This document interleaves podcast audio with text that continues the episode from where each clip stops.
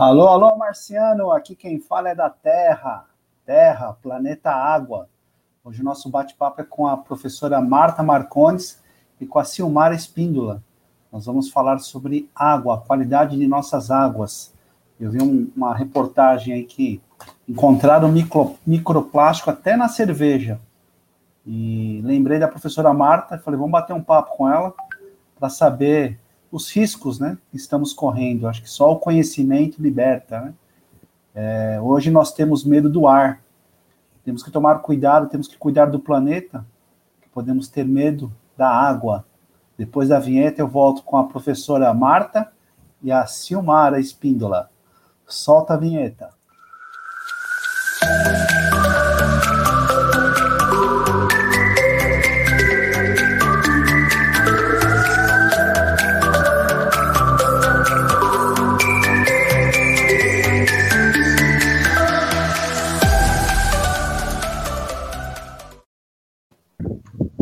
Boa noite! Boa noite! Boa noite, senhora! Que bom te ver, tudo bem?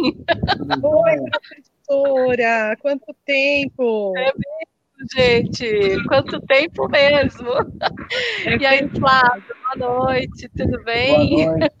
Diretamente de Maracaí, é isso, Marta? Estou em Maracaí, gente. Maracaí é uma cidade uh, aqui no oeste de São Paulo, perto de Assis, uh, um pouquinho antes de Presidente Prudente, né? Então, estou aqui cuidando da minha mamãe, né? Que ela está em recuperação.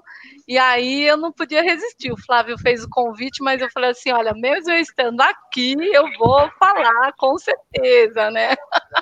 Muito obrigado aí pela disponibilidade, viu, professora? Gira. E aqui, é... gente, eu estou perto de dois rios, né? Então tem hum, dois rios aqui próximo, inclusive eu estou aqui na, na casa do meu irmão.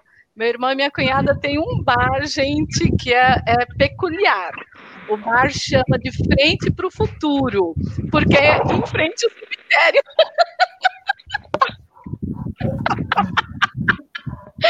Então, como a gente fala, bons papos são na mesa de um bar, né? Estou aqui na mesa do bar deles, conversando com vocês. Bacana. Que barato. Muito, muito obrigado pela disponibilidade, viu, Silmara? Eu que agradeço. É, eu, eu, só queria alinhar com, acho que com a Marta, deve estar vindo um, um som de ventilador aí, Marta. Ainda tá? Então tá eu muito vou quente um... aí, né? É muito quente, gente. Hoje nós já batemos 35 graus aqui, vocês não têm noção. Aqui eu tá tô só aqui, né? Tira o suor. Eu vou, eu vou desligar aqui, que meu irmão botou bem na minha frente. Eu falei, irmão, põe aí, mas só que eu vou, vou pedir para ele desligar. Bom, tá. tem que desligar.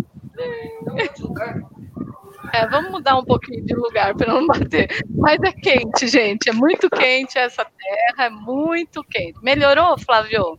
Melhorou. Oh, então, tá Marta, vamos, vamos, vamos começar. Eu queria que você falasse um pouco do Instituto, o IPH. O que é o Instituto, que ele faz. Bom, uh, o IPH é um projeto, né? Na realidade, é um projeto que se chama Índice de Poluentes Hídricos, tá?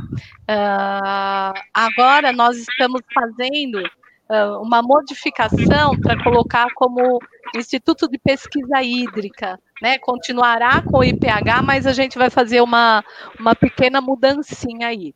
E o IPH é um projeto que já existe há 17 anos, tá? Uh, nós temos uma pesquisa é, porque eu sou professora da Universidade Municipal de São Caetano do Sul, e nós temos uma pesquisa, nós temos um laboratório, que é o Laboratório de Análise Ambiental, e esse laboratório é onde eu faço toda a parte de análise de água e etc., justamente para que nós possamos dar subsídios técnicos de informações, principalmente para a sociedade civil, tá? Uh, nós somos, uh, nós, nossa pesquisa é independente, né? Porque estamos na Universidade Municipal de São Caetano, temos o laboratório de análise ambiental lá na, na, no Campo Centro, para quem conhece aí, São Caetano, e o projeto que já tem 17 anos, esse ano aqui de 2021, faz 17 anos. Nós começamos como um grupo de monitoramento de qualidade de água da Fundação SOS Mata Atlântica, a qual eu sou parceira até hoje, né? Quero falar da expedição que a gente vai fazer agora no final do mês, se eu puder contar um pouquinho da expedição também para vocês. E começamos como um grupo biguá de monitoramento com a meninada lá da universidade e tal. E aí a gente foi se aprimorando, aprimorando e viramos então o projeto IPH e temos aí uh, a nossa missão é produzir informações técnicas de vários corpos d'água, né? Então a gente produz, uh, nós estudamos Rio Tietê, Rio Pinheiros, Rio Tamanduateí, Ribeirão dos Meninos, Ribeirão dos Couros, Córrego dos Moinhos. Uh, já fizemos um estudo muito grande no Uh, no Rio Paraupeba, lá de Brumadinho, né? A gente foi depois da ruptura da barragem. Nós fomos também, seguimos também o Rio Doce depois da ruptura da barragem da Samarco. Uh, fizemos um estudo também na, no Rio Iguaçu. Então a gente foi de Curitiba até Foz do Iguaçu, uh, onde tem lá né, a junção dos rios. Foi uma coisa assim muito impressionante. O momento que uh, chega todo esse material né, naquele, naquele rio.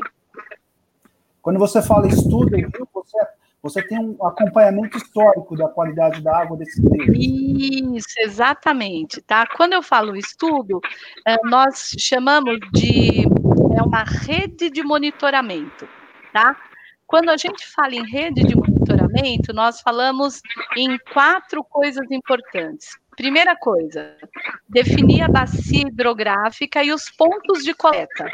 E esses pontos têm que ser sempre os mesmos para a gente poder fazer comparação, tá? Aí, em segundo lugar, nós temos assim, uh, em que períodos que a gente faz? Então, nós normalmente fazemos em períodos de cheia e período de seca, para poder fazer um comparativo, né? Ó, tá chovendo, o que que acontece? Tá, tá na seca, o que, que acontece? Tá calor, como é que se comporta? Tá frio, como é que se comporta? Um terceiro, um terceiro ponto, Flávio e Silmara, é a gente estabelecer quais são os parâmetros que a gente vai analisar. Então, eu pego assim, Atualmente, nós analisamos 20 parâmetros e esses parâmetros estão lá, a gente faz uma comparação com a legislação vigente no país. E esses parâmetros estão em algum, em algum local que a gente possa? Isso. Quem quiser, por exemplo, qualquer estudo desses que eu falei, ou do Tietê, Pinheiros, Rio dos Meninos, Tamanduateí, etc., nós temos na, no site da universidade, www.uscres.edu.br, tem lá um link para o projeto IPH, e nós temos nossas redes sociais. Eu estou fazendo aqui o merchan, né? Nossas redes sociais, nós temos Facebook, o Instagram, na bio do Instagram, nós colocamos os, uh, os relatórios técnicos, tá? Os, alguns relatórios técnicos estão também no site da Fundação SOS Mata Atlântica, né, no Observando os Rios, e outros estão no, com a gente. E se a pessoa quiser saber um pouquinho mais, manda um oi para a gente lá no Instagram, no Facebook, e a gente manda o estudo de onde for, tá? E, e o, o quarto ponto é justamente essa divulgação, entendeu? A gente tem que divulgar, não adianta nada você fazer um estudo e não divulgar, né? Verdade. Deixa, deixa eu fazer uma pausa e pedir para a Silmara se apresentar. Ah, é, gente. Eu, conhece, eu, eu, Silmara, o nosso público que está assistindo. Por favor, Silmara. Eu também esqueci, eu fui me empolgando tanto.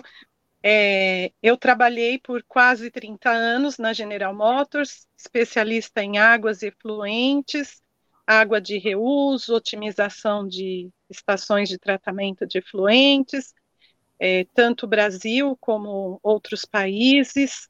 Então, eu tenho um pouquinho de experiência aí também, professora. É, é bem gostoso, eu, me encanta ouvir sobre isso, né? E a gente sabe da importância que tem de uma empresa tratar os seus efluentes, eu tenho certeza que você vai falar muita coisa que vai, vai me agregar bastante, porque eu tratava na indústria, e, e era o que saía da indústria para atender as legislações para ser lançado nos rios, mas o estudo dos rios eu nunca fiz, então eu com certeza vou aprender muito. É, o aluno, o aluno aqui sou eu hoje, viu, Silmara? Tenho duas ah. professoras aqui. Permita-me fazer as perguntas das mais absurdas aqui. Eu tenho já alguns comentários aqui, pessoal. Roberto Amante está assistindo a gente. É, tem algumas perguntas aqui. É, a gente vai, vai passar para vocês depois. É, vamos começar o nosso bate-papo. Eu queria tirar minhas dúvidas, né? Eu fiz, eu tenho alguns, alguns trechos de filmes e eu vou começar com um filme que rolou, circulou muito na internet nesse, nessa virada de ano. Vocês devem ter visto é, na praia do Rio de Janeiro. É um, são 15 segundos aqui desse vídeo aqui. Tá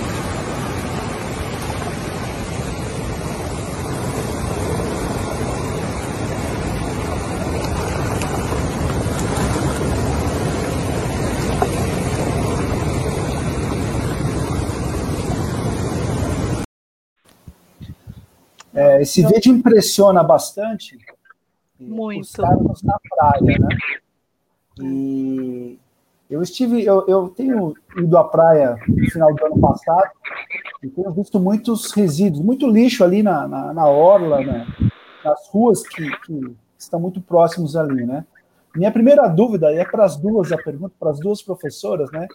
Hipoteticamente, se eu pegar uma garrafa PET ou uma tampinha e colar um GPS à prova d'água ali. Pá, cola aí. Jogar aqui em São Caetano, no bueiro. Não no esgoto, no bueiro. Né? Qual que é o caminho? Eu falo hipoteticamente, mas deve chegar, né? Mas qual que é o caminho que ele faz? Ele cai no bueiro e vai para onde? Ele chega na praia? Essa é a pergunta. Infelizmente chega, Flávio, né?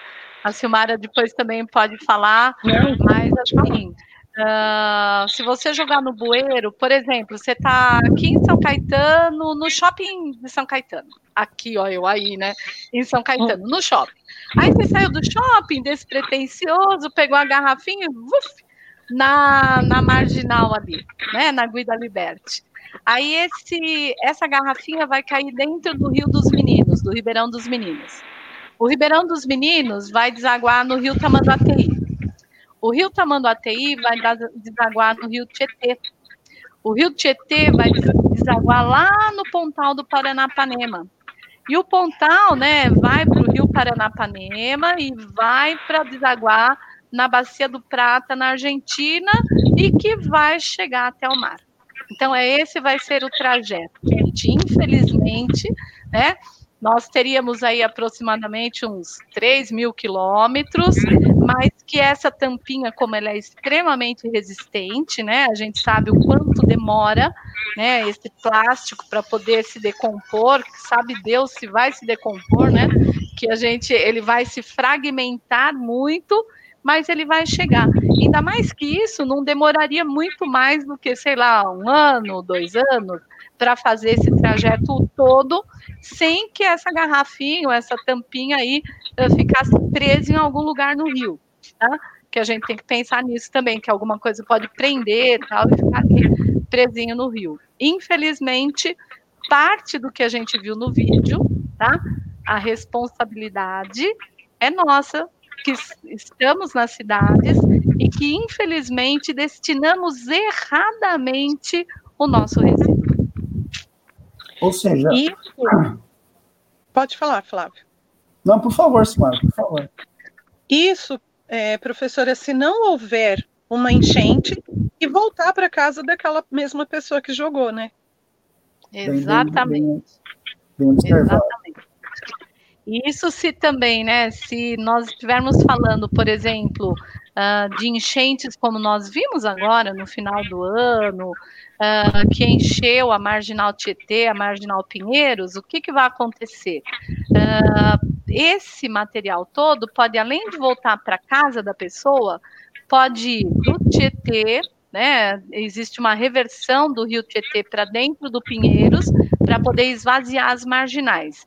E o rio hum. Pinheiros é revertido para dentro do reservatório Billings, para poder esvaziar a Marginal Pinheiros também. Nossa. E aí, gente, essa tampinha vai chegar no reservatório Billings. Lembrando que o reservatório Billings abastece o reservatório Guarapiranga, abastece parte da, da população da região metropolitana de São Paulo. Então, gente, nós temos assim: imagina que o trajeto dessa tampinha tão singela, né, que você ficou com preguiça de procurar o lixo correto para poder mandar, vai ser ou para dentro dessa casa, às vezes, né, ou para dentro de um reservatório que é utilizado para abastecimento de água, ou se não, vai ser mandado lá para o mar e você vai estar tá tomando seu banho de mar e aquela tampinha vai chegar para você, né? Então, é, o trajeto é esse. Uh, eu acho que é importante que as pessoas saibam que nós tudo se interconecta né? Sim. Né? Todas Sim. as bacias se interconectam, todos os oceanos se interconectam, né? Não é porque a gente tem o Oceano Atlântico, Pacífico e etc., que eles não se interconectam. Então, uh, nós estamos no, numa casa, né? A casa comum uh, que é a nossa casa, planeta, não tem planeta 2, né, como dizem. Uh, nós estamos aqui, o que a gente fizer aqui vai reverter para a gente mesmo, gente, não tem outra solução, né, não tem outra coisa. Ah, sabe o que eu falo? Eu brinco com o pessoal, eu falo assim, gente, não existe a fada do lixo, tá? A fada do resíduo não existe. A fada do dente existe. A, todas as fadas existem, mas a do lixo não existe. Ela não, Professora, ela não vai fazer. É, a, quando, a, quando, o lixo é descartado na própria baixada, ali é pior ainda. Pior ainda, porque a rapidez com que ele vai voltar para a pessoa que está ali, né, na praia é muito maior, né? Porque imagina, você joga ali na praia, ah, o mar, né, vai levar ah, outra coisa, né, gente? Iemanjá não curte tampinha de, de garrafa nem nada, né? Mas, então, assim, não então, adianta, não... porque você vai jogar e a maré vai trazer de volta. Então não é absurdo pensarmos que para as cidades litorâneas as leis ambientais deveriam ser mais rigorosas. Deveriam ser. Mas, Flávio, olha, eu sempre falo, né, os absurdos aí, olha o absurdo, né? A grande maioria das cidades litorâneas, elas não têm estação de tratamento de esgoto. Eles têm os emissários, né? O que, que é um emissário? O emissário é um tubão que pega o esgotão daquela cidadona e vai lá para o mar adentro, né? E joga o esgoto lá dentro do mar. E aí, por quê, gente? Porque isso era uma técnica muito antiga que falava que a solução era a diluição, né? A solução é diluir o esgoto. Você diluiu, você diluiu, tá lindo, maravilhoso.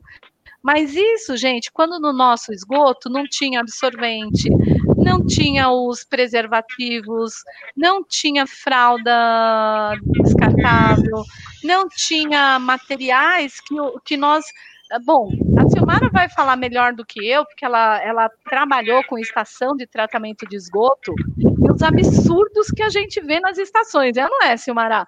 Que você, o primeiro é gradeamento ali, né, quando você está tirando é uma coisa assim, eu já visitei a nossa estação aí de São Caetano, tal, visitei da GM, visitei agora de Mauá, agora há pouco tempo, né, que Mauá construiu uma estação enorme, muito legal, muito moderna, tal, tá bem bacana. E aí, gente, o primeiro gradeamento, quando eu olhei a primeira vez que eu vi, eu fiquei de cabelo em pé. Meu cabelo já meio em pé, né? Ficou mais em pé ainda. Uh, por quê, gente? Porque a gente tinha de tudo. De, gente, vocês nem imaginam. Gradeamento, Marta, gradeamento seria um uma primeira malha para reter os resíduos. Isso, isso. Imagina assim, né? O esgoto saiu da nossa casa, né? Porque eu acho que isso é legal as pessoas saberem. A sua tá. casa tem ó, o vaso sanitário, tem a pia, né? Tem tudo, tá? Aí, esse esgoto vai para um tubo. Tá? Que é o que a gente chama da coleta primária do esgoto.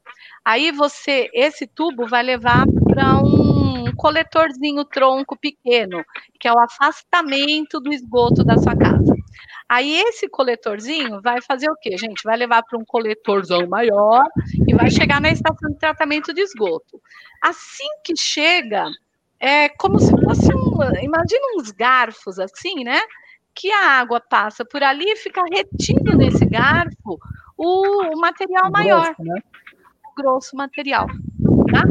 Gente, muitas vezes até quebra, Silmara. Você pode falar melhor do que eu, né? que aquelas, aqueles garfos até quebram com as coisas que vêm. Exatamente. É, até o, o, Flávio fala muito das hastes flexíveis para limpar é, o ouvido.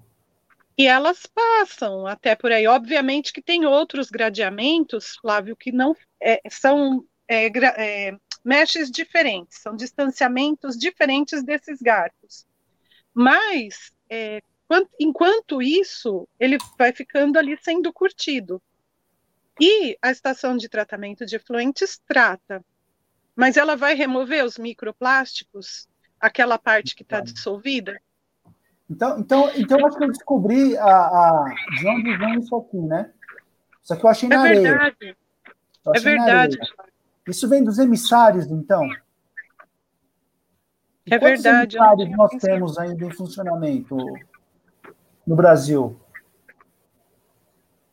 Emissários de eh, esses marinhos, de onde é. vem? Gente, a grande maioria das cidades litorâneas elas têm emissários. Se eu falar para você assim, sendo uh, não vou ser, né, uh, como fala, desleal, né? Mas olha, eu acho que 90% das cidades brasileiras litorâneas elas têm emissários, tá? Uh, eu Sério, eu, tô falando 90% porque eu tô tentando pensar aqui na minha cabeça que cidade que não tem emissário.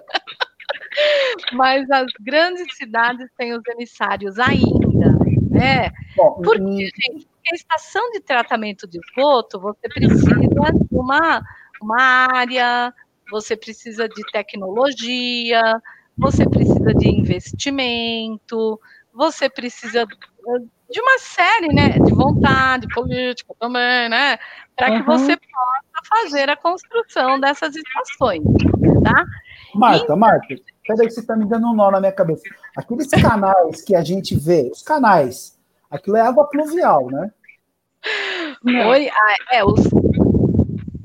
Tem os canais que, Fala, que a gente vai andando na praia. Marta. Ele fica assustado quando a gente começa a falar. Fala você, então, Marta, para ele. Aqueles então... canais são águas pluviais, são águas de chuva. É algo. Sim, mas e os clandestinos, né, Flávio? E os é, clandestinos? É, aqueles, teoricamente, aqueles canais são para águas pluviais, tá? Teoricamente. teoricamente. Mas, né, nós temos, infelizmente, é, muitas ligações clandestinas nesses canais, tá? E que levam esgoto.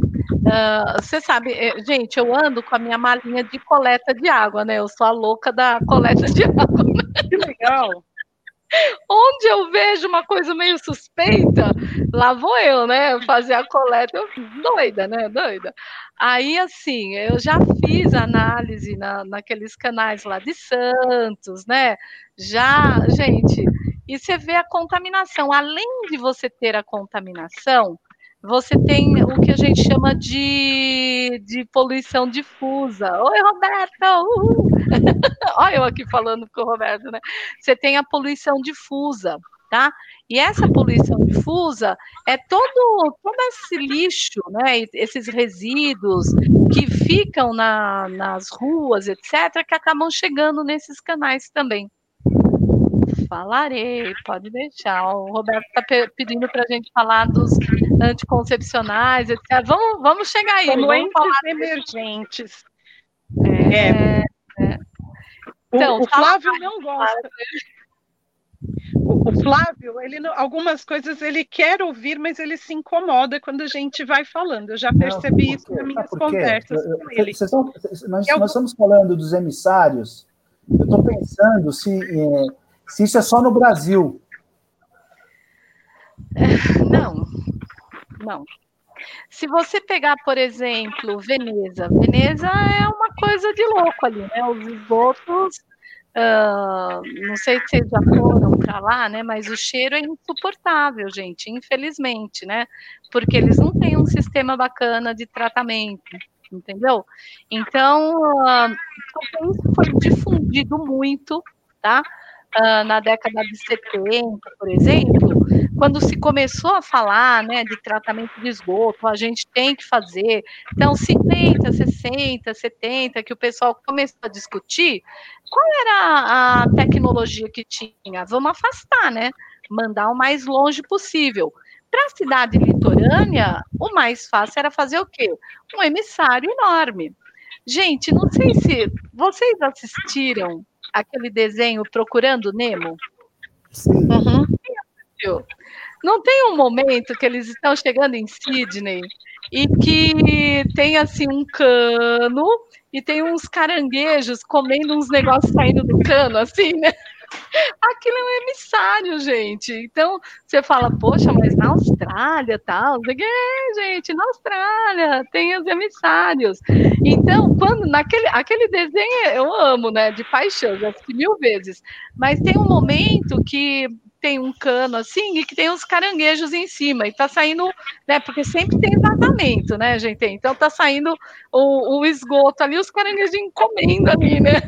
Aqui é um emissário, tá? Então não é só no Brasil, não, que nós temos essa questão dos emissários, infelizmente, tá? Tá. É, e também outra coisa, Flávio. É, em teoria, a professora me corrija se eu estiver errada, era para existir uma autodepuração. Quando os é. emissários foram construídos, é que o próprio oceano tratasse naturalmente esse esgoto. Só que a população aumentou muito, os poluentes emergentes, dentre outros, como ela citou, eles não foram contemplados e pensados naquela época porque nem existiam, né? Isso. Pode é, falar. Eu vou passar um filme que eu, eu, eu, eu fiz lá na, no Rio Pinheiros, na ciclovia do Rio Pinheiros. Eu fiquei assustado quando eu vi isso aqui. Né? Eu vou passar rapidinho aqui. E, professora Marta, enquanto eu passo o filme, é 10 segundos. Eu queria que você verificasse o ventilador, né? Está pegando o microfone ainda. Ainda está pegando? Vou desligar, é. então. vou passar aqui, tá? Vou passar aqui, no Rio Pinheiros. Tá. Ô, Mo, vai ter que desligar o ventilador. Coração de São Paulo, ó.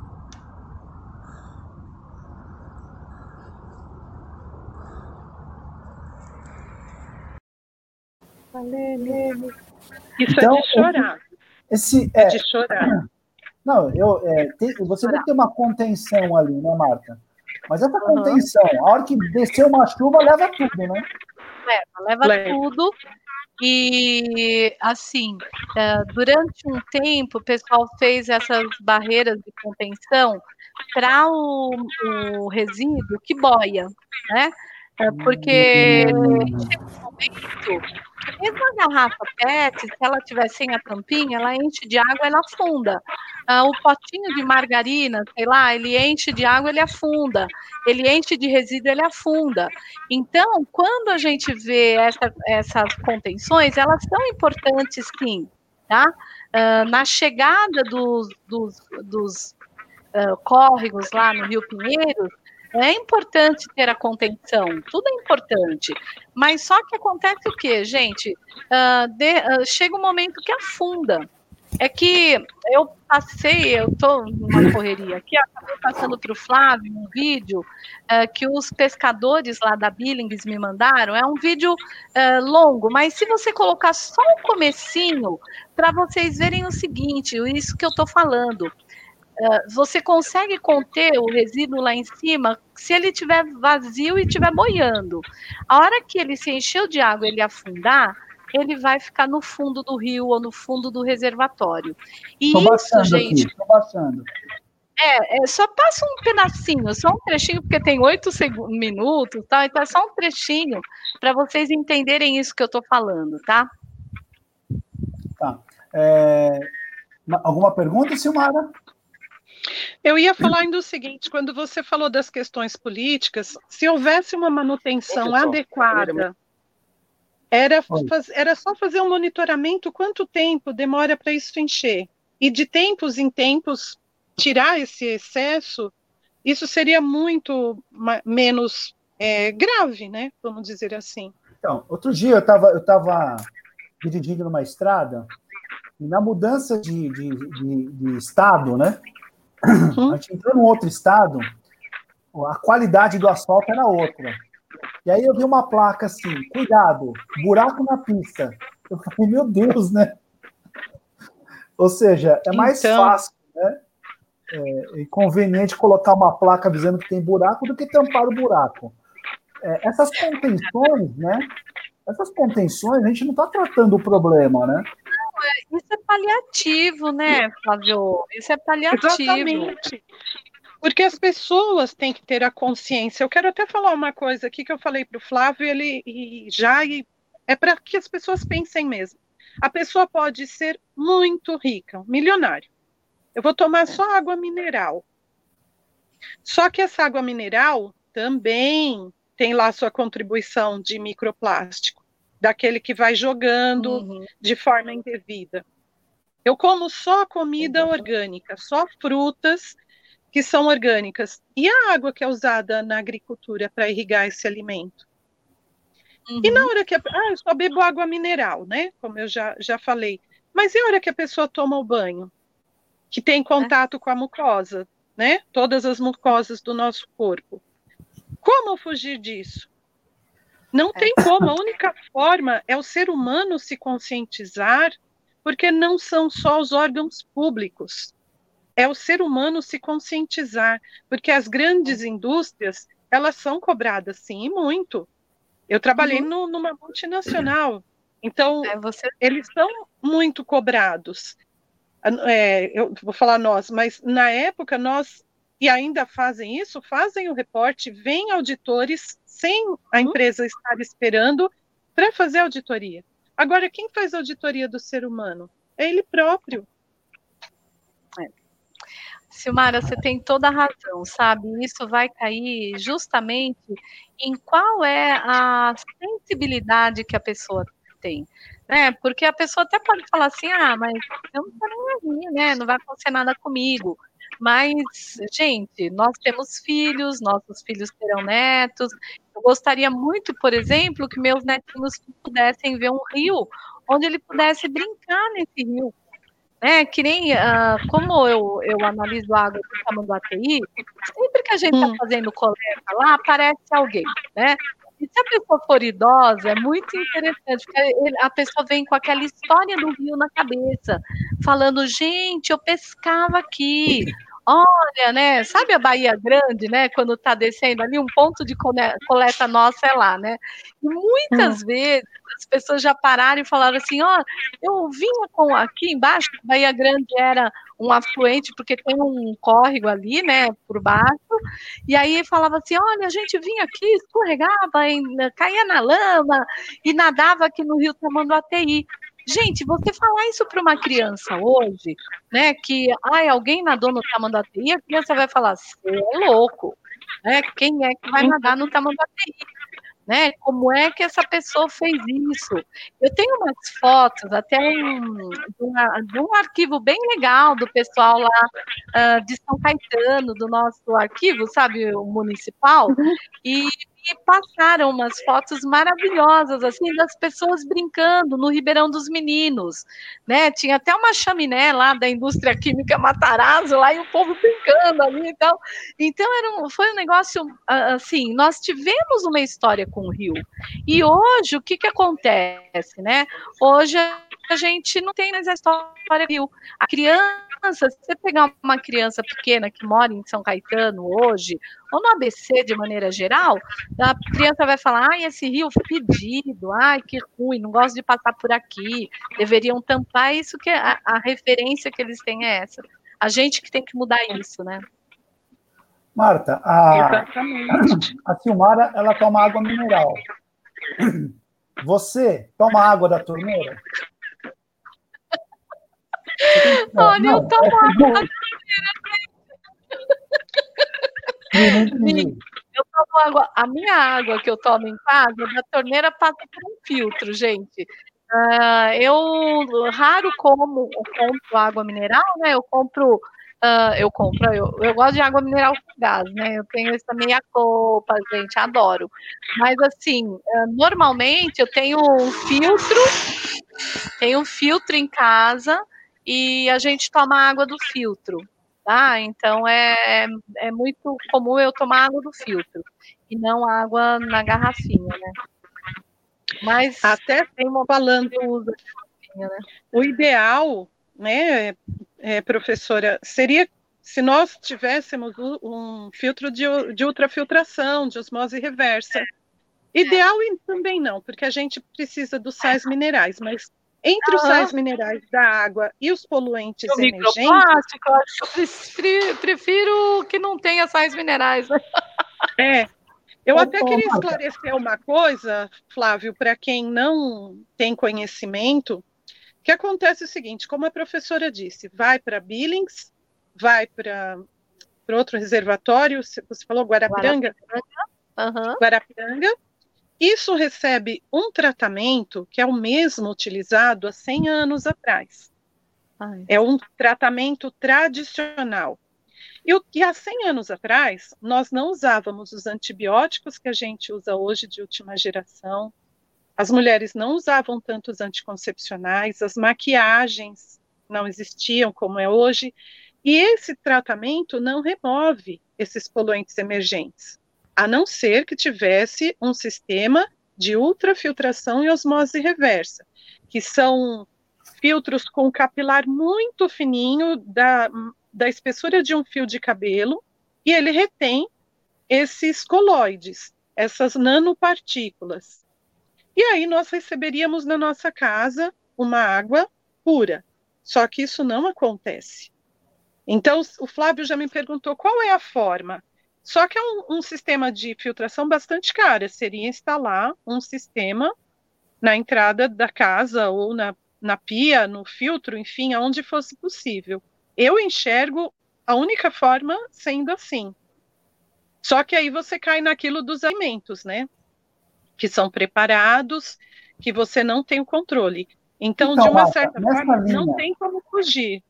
Nessa linha que você coloca dos alimentos, é, vocês também devem ter visto, vou passar aqui para o pessoal uma tela, que a gente fala aqui, ó, microplástico encontrado na placenta pela primeira vez.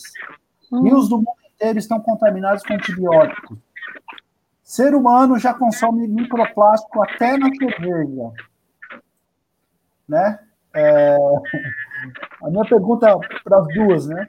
A Marta que estuda a evolução dessa qualidade da água, está cada vez pior. Pode falar. Eu, Não, eu vou falar o seguinte.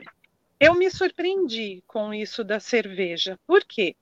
Eu entendo, eu não conheço de indústria alimentícia, porém, eu implantei um sistema fechado do tratamento do esgoto, ia para todo um sistema de wetland, que é o tratamento através das plantas, pa passava por um tratamento físico-químico mais básico e depois pelo sistema de osmose reversa. Retornava não como água potável, mas como água para reuso. Lavagem de pisos, sanitários, até para as próprias lavagem das peças, que eram é, foi na fábrica de motores de Joinville. Só que eu, eu achei estranho, Flávio, porque, em teoria, as indústrias alimentícias têm que ter o sistema de osmose reversa para tudo aquilo que é água que vai ser incorporado no seu produto final, que no caso é a cerveja. eu desconheço, de verdade. Eu vou até estudar um pouquinho mais a fundo sobre isso. Você acha que no é, futuro teremos lá? Muito importante mesmo, né? Porque é o que eu falei. Eh, quando você fala assim, ah, na garrafa de água mineral, né, tem o microplástico, você fala, ah, pode estar um desprendimento, alguma coisa assim. Agora, a cerveja, eu achei, eu comecei a procurar, depois que você me mandou o artigo, né? Eu comecei a procurar para ver os estudos tal, uh, porque é o que a Silmara falou, é quando você tem indústria alimentícia, indústria de medicamentos, é, é por lei você tem que ter os modos reversa, a água tem que ser de qualidade, né? Então, eu achei bem interessante, fiquei assim bem intrigada com essa questão da cerveja. Além de eu gostar de cerveja, gente. Eu acho que daqui a um tempo já tem aquele selinho lá do transgênico, né? Quando é, quando é alimento transgênico, tem lá é, o selinho, né? Eu acho, eu acho que vai ter algum, vou comer, vai ter o selo do microplástico free. Né? Nossa! É, não tem dolphins free, né? Tem uh, o transgênico e a gente vai ter também essa marca, né? Porque, uh, como a Silmara falou, quando você faz a osmose reversa, que é necessário né, fazer para medicamentos, para alimentos, uh, aí sim é retirado esses, esses micropoluentes são retirados, tá? Então, eu fiquei bem intrigada com essa coisa da na cerveja, tá? Mas, né, vai depender muito da fabricação, do que, que aconteceu, de como é que uh, essa fiscalização também, né, gente? Infelizmente, existe isso, né? Não é tudo que a gente vê que, funciona como deveria funcionar. Porque passa, né, infelizmente, por, por pessoas, né? Pessoas que podem, em algum momento, uh, negligenciar ou também ser corrompidos, sei lá, né? Então é bem, é bem, Deixa eu fazer uma pergunta nessa linha. No começo da live, você falou do IPH, da independência do Instituto. Né? Certo. Isso Essa é muito. É, então, mas é, é, é nesse ponto que eu queria pegar, né? É, ah os, os biólogos, os ambientalistas, eles sofrem muita pressão, deve sofrer, né, com certeza, para não falar a verdade, né? Olha, Flávio, uma coisa. Risada da fico... Silmara. A Silmara sabe, né? Porque existe uma coisa assim, né? O bom de estar na universidade é que a universidade tem como um papel fundamental, como um, um objetivo fundamental a produção de conhecimento, tá? E esse conhecimento que você produz, ele tem que ser divulgado, é, teoricamente, tá? Então, se você produz o conhecimento, você fez um estudo, é obrigação da universidade, principalmente uma universidade que nem a nossa, que é uma universidade municipal, nós temos que divulgar esse conhecimento que foi produzido. Então, a gente faz o quê? A gente procura obedecer todas as normas, nós temos as normas técnicas uh, extremamente rígidas dentro do laboratório, justamente para que nós não tenhamos dúvidas no nosso resultado. E aí, quando você tem um resultado que, por exemplo, diverge de um órgão público, infelizmente, este órgão público sempre vem na tentativa de uh, descaracterizar aquele resultado, né? Mas o bem ponto... a palavra, hein, Marta? É. Você viu que eu pensei bem antes de falar, né? Né, Silmara? Pensou bem, né? Então, acontece, né? Quando a gente tem uma situação como essa, eu sempre falo, eu falo assim, gente, vocês podem ir comigo dentro do barco. Vamos lá. Vamos fazer a coleta. Vamos ver como é que eu calibro o meu, meu equipamento. Vamos ver como é que dentro do laboratório a gente faz o, o, a análise. Vamos junto. porque eu não tenho o que esconder. Por isso que a gente fala desse, dessa independência dos dados, tá? É. Então, quando eu divulgo um relatório, é uma independência que eu tenho. Eu, é o relatório que a gente produziu conhecimento, a gente estava lá e nós vamos divulgar esses dados, né? Então, isso que é bacana, bacana. a independência. É, Marta e Silmara, eu, eu, eu aprendo muito com as lives, né? Com as é. pessoas que eu converso, né? E eu ouvi um termo é, spillover, né? Spillover, spillover, né? na, na parte de trans, é, a tradução é transbordar, né? E, e aí ele, ele, ele, ele fala assim, né, que quanto menos recursos naturais, o, os animais eles vão em busca dos recursos para a sobrevivência. Ou seja, quando você reduz essa área, você aumenta a probabilidade de, de contágio, de cruzamento dos seus parasitas. E com isso aumenta a, a, a probabilidade de pandemias.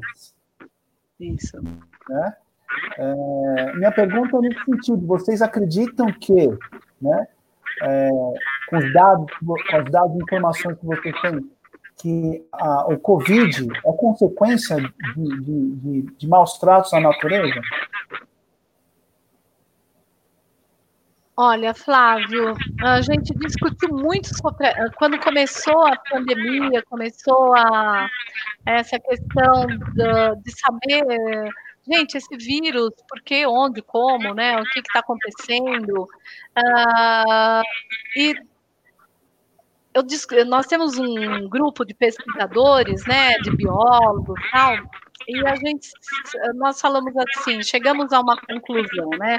Uh, são muitos, são muitas agressões aos, a todos os ecossistemas mundiais, tá? Uh, se você pegar, não tem um país que não tenha detonado suas florestas, né? Se você pegar a Europa, por exemplo, a Europa detonou as suas florestas, se você pegou, pegar Estados Unidos, Canadá mesmo, né? Uh, Ásia, gente, a própria Oceania, lá, Austrália tal, você começa a detonar os ecossistemas naturais.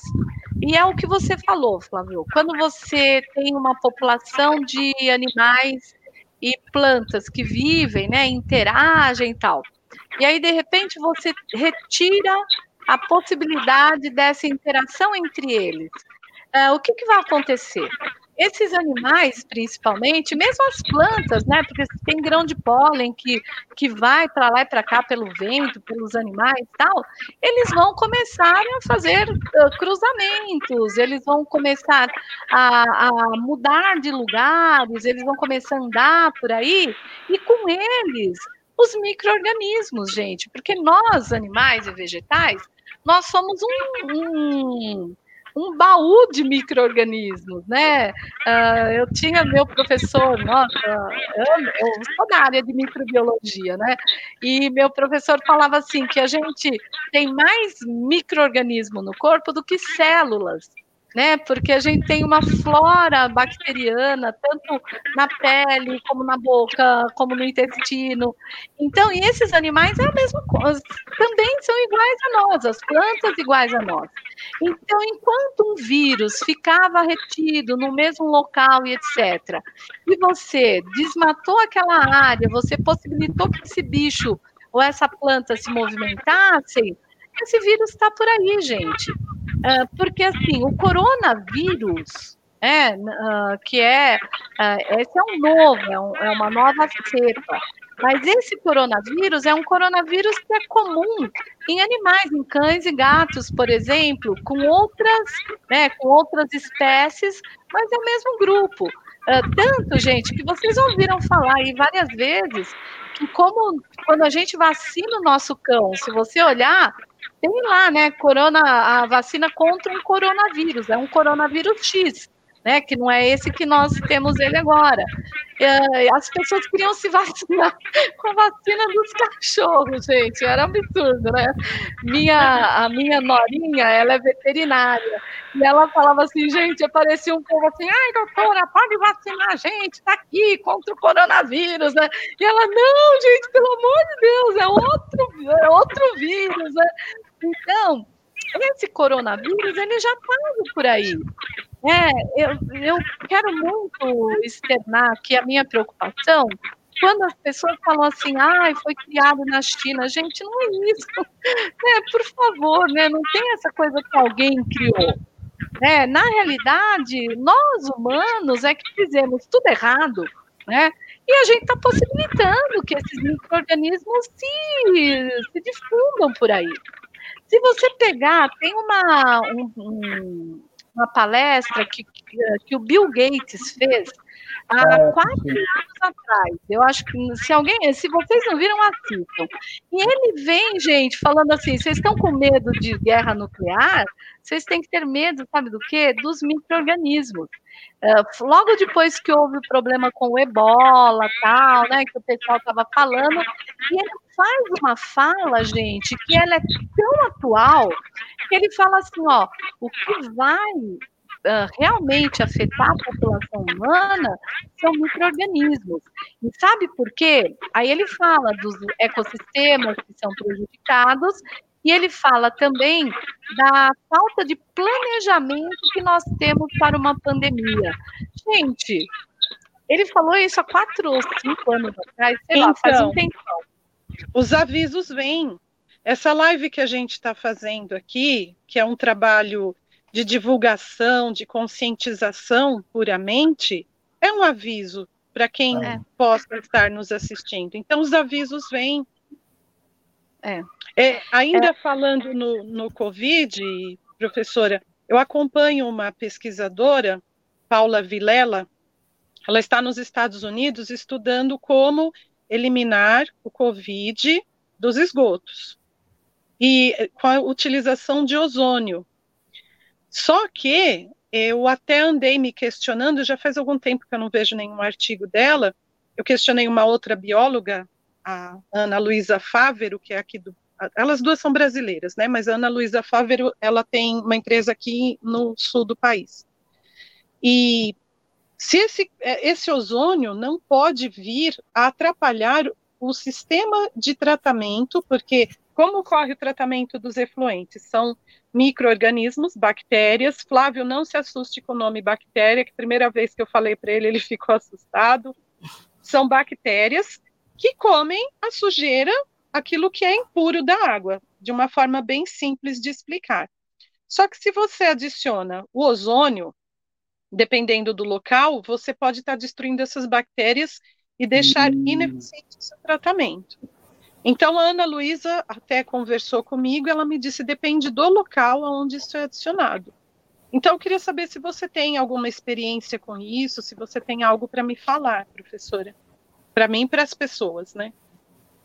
Uh, nós temos assim, né? Eu sou favorável da utilização de micro-organismos para questão de tratamento de efluente, uh, até para descontaminação de solo, né? Uh, por exemplo, o que nós temos aí na Matarazzo, né, aqui aí em São Caetano, que é uma contaminação uh, por mercúrio e HCH e etc., você tem bactérias que têm a capacidade de quebrar essas grandes moléculas e descontaminar o solo.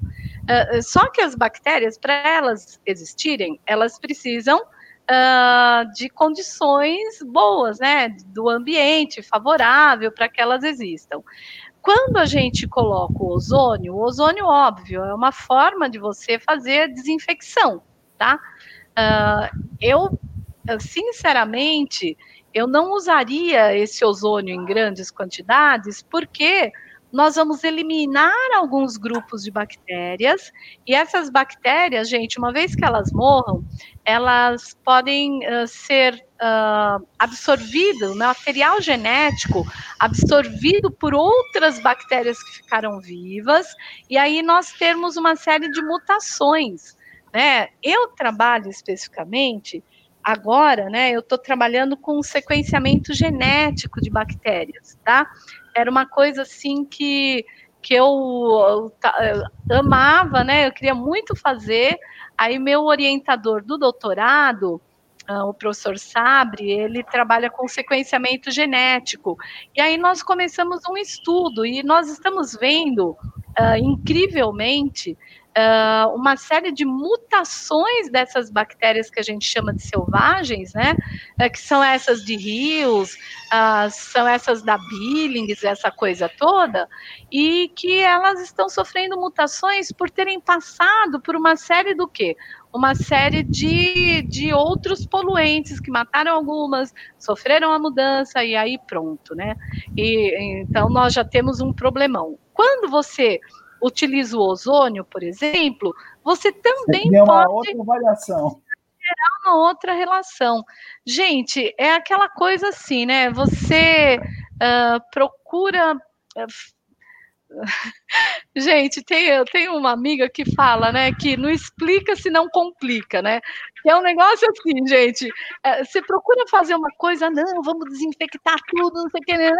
E aí você gera mais problemas ainda, né? Entendeu? Então a gente tem que tomar muito cuidado. Eu acho que o ozônio é importante para você ter na fabricação de alimentos, na fabricação de medicamentos, etc. É. Mas a gente tem que tomar um cuidado aí com relação aos efluentes e essa água que vai depois lá para um corpo d'água natural, entendeu? É o impacto a, a, long, a médio e longo prazo, né? O impacto que causa, né? Parece uma reportagem. Claro, quem não vai dormir agora sou eu, viu? uma reportagem que eu li, professora. Ah, não, por favor. De um aditivo né, que é colocado no plástico que ele mata o Covid. Né? Então, era um plástico que é eu vi. em contato com o vírus, ele. Né? E aí eu fiquei pensando, né? Esse plástico um dia vai chegar no oceano e vai se decompor lá, né? Vai virar microplástico. Ninguém sabe as consequências disso a médio e longo prazo, né?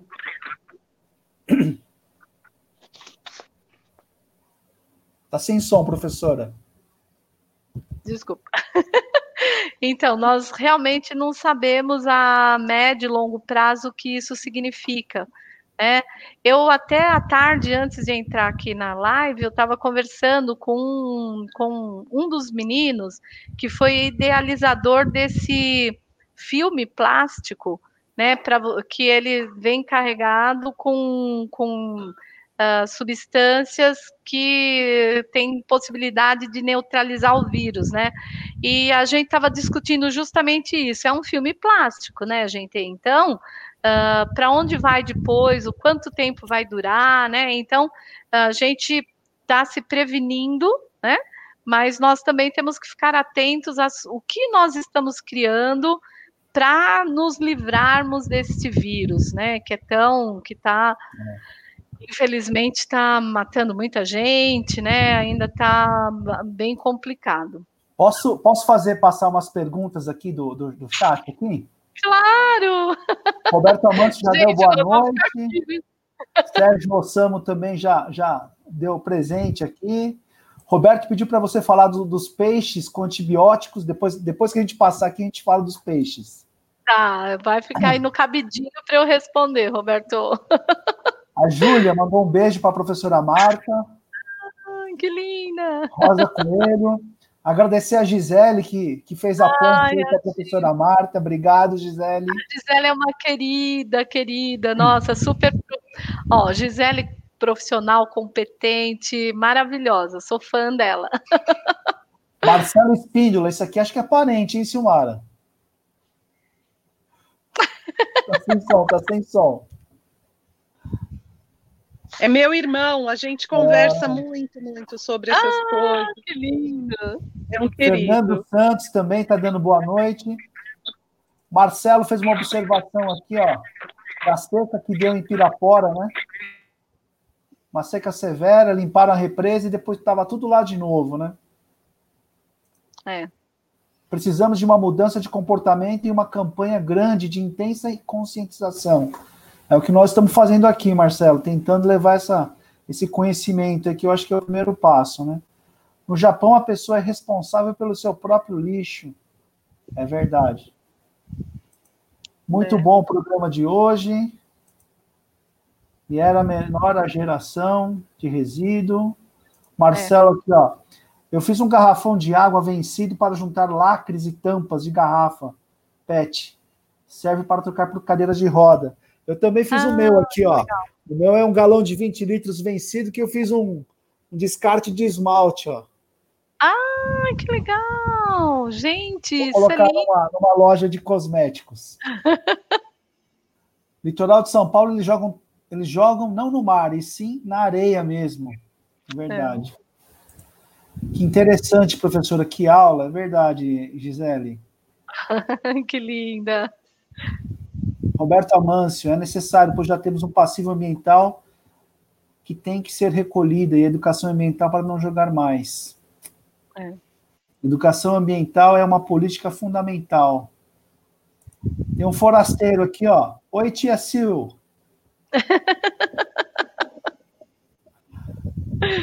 Essas meninas são autoridades no assunto. Kazu Konishi, boa noite. Muito interessante. Belas Menina, palavras. olha que linda. Aqui, o Marcelo pergunta, ó. O plástico da tampa pode gerar microplástico na cerveja? Da tampa da cerveja? Mas tem é, cerveja com tampa de plástico? Lógico, não tem. Tem aquele selinho, aquele selinho, aquele. É, um, é, um, é um, uma vedação, né? Ah, é, tá certo, tá certo. Ai, Marcelo, eu gostaria que não, né? Mas qualquer plástico tem possibilidade de gerar microplástico, infelizmente. É. A Gisele escreveu um artigo aqui, ó. Professoras, vocês acham que na gestão, nas gestões públicas atuais precisam inserir, inserir mais a temática ambiente em, em, todas as suas gestões? Estamos em um momento de mudanças climáticas já já estão em cursos, curso. Temos que criar mecanismos de adaptação e conscientização. Uma política pública de logística reversa, de modo que se a pessoa deposita o lixo no lugar certo, ganha benefícios, chegando até desconto imposto. Ajudaria? Essa aqui eu, eu gostaria de responder. Ajudaria, mas eu acho que jogar lixo no lixo não tem que ter recompensa, né? Não, né? Eu acho assim a gente vai responder depois, né? Mas, porque assim, é. uh, eu acho que as políticas públicas elas têm que ser mais incisivas mesmo, né? Porque uh, você tem até a legislação, gente. Nós temos a nossa política uh, nacional de resíduos sólidos, né, que completou 10 anos o ano passado e que muito do que precisava ser feito não foi feito. Né? Então, acho que você tem a política pública, mas você tem que uh, fazer com que ela se efetive, né? Que saia do papel, que você tenha discussão com, as, uh, com a sociedade civil, né? Então, essas coisas têm que acontecer. Uh, e o gestor público, eu acho que nós estamos num momento importante, né? Nós tivemos algumas mudanças nas gestões públicas, nós temos gente nova entrando aí nas câmaras municipais, nas prefeituras, e eu acho que nós, enquanto sociedade civil, nós uh, temos que efetivar essa cobrança, que ela tem que ser eterna, né, gente? Uh, a participação uh, um programa que nem esse aqui, para a gente bater um papo, né, para as pessoas tirarem dúvidas, etc., eles têm que ser efetivados, a gente tem que conversar mais sobre isso. E não adianta você virar e falar assim, ah, eu não quero nem saber disso, gente, ai, ai, eu não é. quero saber de resina. Gente, não é eu não quero saber, nós temos que saber, porque, como eu já falei, eu e a Silmar, o Flávio mesmo já falamos aqui, nós estamos nesse único planeta. E se nós, humanos, não iniciarmos um processo de mudança muito efetivo, ah, gente, eu não sei o que, que vai acontecer. Né? A gente, eu sempre fico com o coração na mão, né? A gente tem que efetivar isso. Haverá perdas, haverá, gente. Né? Nenhuma mudança bacana vai acontecer sem que você tenha perdas. Uh, você vai, não vai mais, uh, sei lá, uh, ter acesso a alguns bens de consumo. Mas, gente, é isso, né? Eu acho que a gente tem que repensar um pouquinho essa questão do consumismo, tá? Uh, que o consumismo é o que vai fazer uh, com que é a demanda, né? Quando você tem uma demanda, é que você vai ter a, a questão da, da da fabricação, né, daquela coisa toda. Então, eu acho que a gente tem que mudar de postura mesmo, gente, tem que mudar de postura. É essa postura que nós temos que repensar. Então, Nossa, política... Marta, já, já, já passamos de uma hora aqui, Marta. Eu queria fazer uma última consideração, Flávio. Vai, pois não. É, ah, deixa, do que é biodegradável. Quando a pessoa fala, ah, mas é bio... Pois não. Pode é, falar. É uma pergunta? É uma pergunta? Não, não, uma colocação. Pra, então, deixa, deixa eu só terminar aqui, e aí eu vou ah, é, abrir é, né? para vocês fazerem as considerações, tá? Tá bom. Ó, parques nacionais, meu amigo Sérgio, ele escreveu assim, ó, no ano passado foi relatada a presença, presença de um lobo guará na Amazônia, sendo que ele é típico do Cerrado e da Mata Atlântica. Isso é um indício de perda de habitat, né? Quais são as consequências? Só um exemplo de muitos. Ou seja, é uma evidência né, de que os animais vão buscar recursos em outros locais, né? Daniel também, lá do Surf Limpeza, está acompanhando a gente. A Gisele aqui, ó, não deveria. Não deveria. Não deveria ter, eu concordo com vocês, mas eu vejo tanto descarte errado. Temos que fazer com que essas políticas de descarte certo se efetivem. Eu acho que é só com multa, viu, Gisele? Fiscalização e multa, viu? Como foi com o cinto de segurança, né? Com o cinto de segurança. Quem não usasse era multa. E hoje a gente não consegue Exatamente. sair sem, né? Concordo. É, virou um hábito, né? Foi forçado pela multa, mas que acabou virando um hábito. Você vê, você entra no carro, você já tufa, já puxa o cinto, né? Não adianta. É, professora Marta, eu posso colocar o seu contato aqui para quem quiser mandar perguntas depois? Pode, por favor, pode colocar meu contato. Qual é o e-mail? Uh, é marta.marcondes, arroba, uh. o, é, prof, P-R-O-F, prof.usques.edu.br. Faz uma senha, né? É. É tipo um telegrama, marca ponto. Mas olha, isso, isso. Gente, entrem nas nossas redes, é, tanto Facebook como Instagram, tá? Uh, entre nas redes nossa, é Projeto IPH. Se você digitar lá, Projeto IPH, tanto no Facebook como no Instagram, você vai encontrar a gente. Nós sempre temos uh, materiais que a gente está disponibilizando. Uh, se você quiser os estudos, peça, né? Se você não achar com facilidade, pede para a gente e nós vamos lá e encaminhamos, né? A gente já, já fez muitas uh, dissertação de mestrado, uh, TCC, que o pessoal, ai, se ajuda, se não sei o quê. Não, vamos lá, os dados estão aí uh, quanto mais gente utilizar os dados, melhor, tá? É muita coisa. É, eu, vou, eu vou colocar. Quem quer fazer o fechamento? A Silmara ou a Marta primeiro? Pode ser Silmara? Eu faço. Pode, pode ansiosa, ser eu já falei que eu sou ansiosa. Então, Silmara, Silmara em tela cheia, para considerações finais, tá? Bom, o que eu quero fazer de considerações finais é Biodegradável. Nem tudo que é biodegradável, ele é biodegradável instantaneamente. Ele leva um tempo para se degradar na natureza. Então, pensar nisso na próxima vez que você for consumir algo de uma forma tranquila que seja biodegradável. Outro ponto: a água está intimamente ligada com a eletricidade. Para ter eletricidade, precisamos da água. Pensa nisso quando você for abrir a torneira a próxima vez.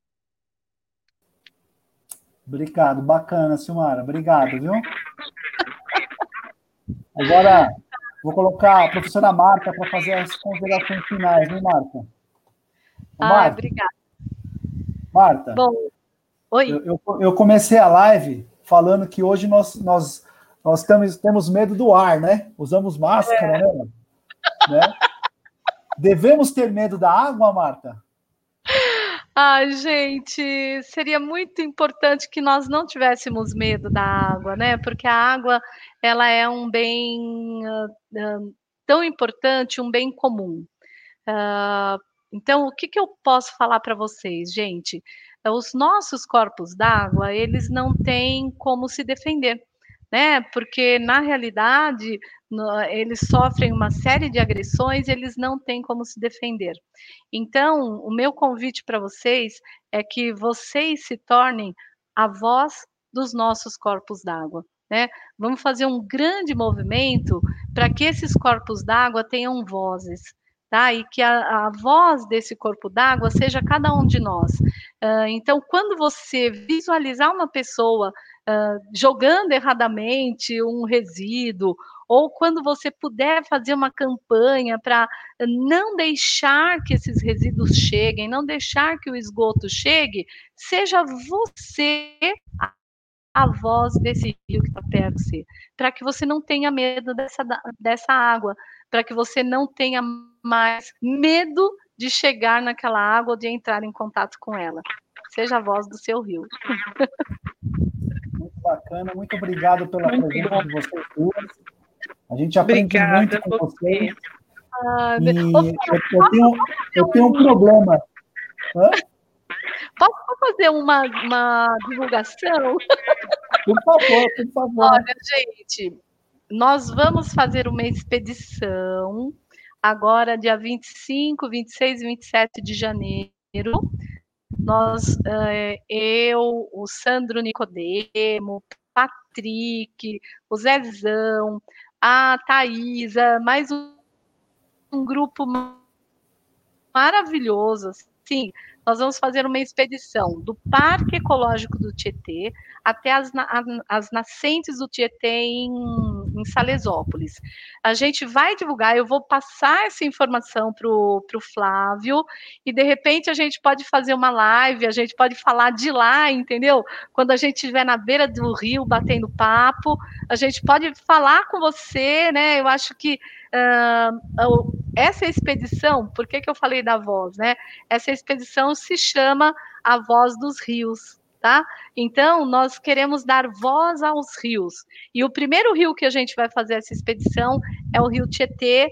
A gente vai sair do Parque Ecológico do Tietê e vamos, um bando de doido, né, fazendo a, a expedição. E o Patrick, ele é ele é chefe de cozinha.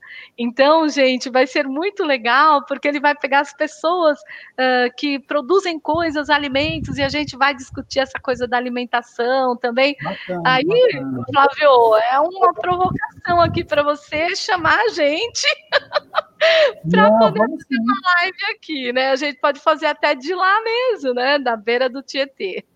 Eu vou convidar meu amigo Sérgio dos Parques Nacionais, ele vai curtir também. Vamos lá, vamos lá. Muito obrigado, Silmara. Muito obrigado, Marta.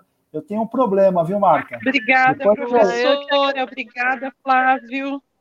Depois que eu faço as lives, eu vou deitar e fico pensando. E aí eu vou tirando as dúvidas depois por, por WhatsApp, tá? Pode, olha, quem quiser tirar dúvida, pode mandar as perguntas todas. E a gente nem falou, né? O Roberto perguntou do, dos antibióticos e a gente acabou não falando, mas tudo bem. Vamos falar um dia só sobre os micropoluentes aí, tá bom? Mas Vou passar um trechinho daquele vídeo que você me mandou. Ah, passa, por favor, passa. Subiu, acho que é subiu bacana. agora. Fez o upload agora, peraí. Bom pessoal, primeiramente bom dia. Então, o que eu quero falar para vocês é o seguinte. Eu estou aqui na na esquina do Sete Praia, né, depois depois do Eldorado. Aí, o que que eu quero fazer? Eu quero fazer um vídeo aqui sobre a situação que se encontra a Represa Bing, o reservatório de água de São Paulo, certo? Aí eu quero mostrar para vocês é, o que, que está acontecendo aqui, como que a gente estamos vivendo, a, água, a qualidade da água que a gente estamos bebendo, certo? Eu sei que esse vídeo não vai chegar na é, na presença para aquelas pessoas que poderiam fazer alguma coisa, fazerem, mas é quem sabe que Deus possa ajudar, abençoar e alguma pessoa se interessa por esse vídeo e possa passar ele, botar ele numa emissora como é a TV Record, a Rede Globo, né? Rede Globo, para ver se alguma, algum, alguma pessoa, algum grandão, uma pessoa que está lá no poder, é, se sensibilize dessa situação e, e possa vir, é, pelo menos observar esse, esse, esse Nossa, que triste, hein? É, que lindo é ele. É emocionante não? Porque ele é um pescador, gente, uma pessoa que é tão uh, na simplicidade dele, você viu, ele está tão aflito uh, e mostrando isso, uh, Flávio, faz o quê? Faz uns 10, 15 dias que ele fez essa, esse vídeo, ele mandou para mim o vídeo, né? E acabou que a gente conseguiu divulgar tal. Então eu agradeço muito de você divulgar o vídeo dele, uh, porque foi um apelo. Ele falou: será que alguém vai ver? Será que alguém vai fazer alguma coisa? Será que um grandão, né, que, que é um tomador de decisão? Quando a Gisele fala. Que é o Dourado, ele falou? Eldorado fica assim, Diadema, né? Uh, é, fica entre Diadema e São Paulo, tá? É a margem do, do, do reservatório é Billings. Bairro Eldorado. Bairro Eldorado, isso, isso mesmo. Bairro Eldorado. Aqui do lado, aqui do lado. Exatamente, Flávia, é isso que eu tô falando, é aqui do lado, entendeu? Aí do lado, né, que eu tô aqui longe. Mas olha, Mas, eu é. agradeço muito de você ter passado o vídeo uh, porque eu recebo assim constantemente uh, informações dos corpos d'água, porque como eu tô muito, gente, eu pelo menos uma vez por semana tô na Guarapiranga, ou na Billings, no Tietê, no Pinheiro, eu tô dentro do rio, né? Eu tô dentro de algum corpo d'água aí. E aí a gente tem muito contato com as pessoas que vivem ali no entorno. É, e por conta disso, eles falam: ai, professora, por favor, ajuda a gente, divulga isso. Vamos ver se alguém faz alguma coisa por nós. É, então, essa tô, divulgação. Estou achando, que eu vou com você lá na expedição lá para a Voz dos Rios, viu? Oi, desculpa, não entendi, Flávio. Eu estou quase fazendo minha mochila para ir com, com você lá para fazer a voz dos filhos. Vamos, vamos que a gente vai amar. Gente, a gente faz uma live. Faz uma live de lá. Muito obrigado pela participação de vocês, Silmara, Marta. Eu vou Nada, encerrar a live de hoje com uma, uma, um clipe que eu fiz hoje a tarde toda, fiquei fazendo esse clipe aqui. Ah, eu não sei, eu não sei se se o YouTube vai derrubar a live, porque é uma música do Michael Jackson. É Kill the World. Vamos ver. E eu falei assim, ah, se derrubar tudo bem, mas é uma, é uma música que eu gosto muito e eu coloquei as fotos né, para conscientizar, levar essa conscientização pro pessoal. Depois eu vou colocar esse vídeo do seu amigo no, no clipe, viu, Marta? Ai, põe, por favor, Flávio, obrigada, viu? Muito obrigado, pessoal que está assistindo a gente. Essa live vai ficar gravada. Depois ela vai para o Spotify, para quem quiser escutar a gente. E solta o clipe aí. Valeu. Obrigada.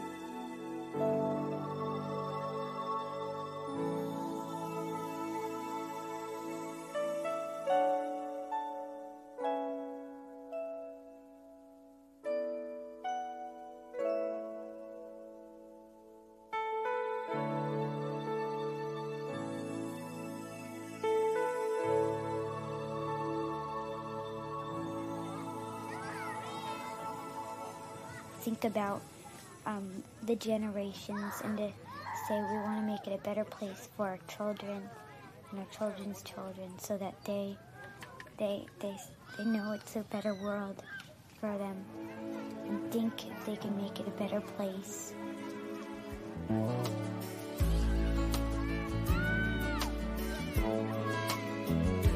There's a place in your heart, and I know that it is love. And the place is much brighter than tomorrow.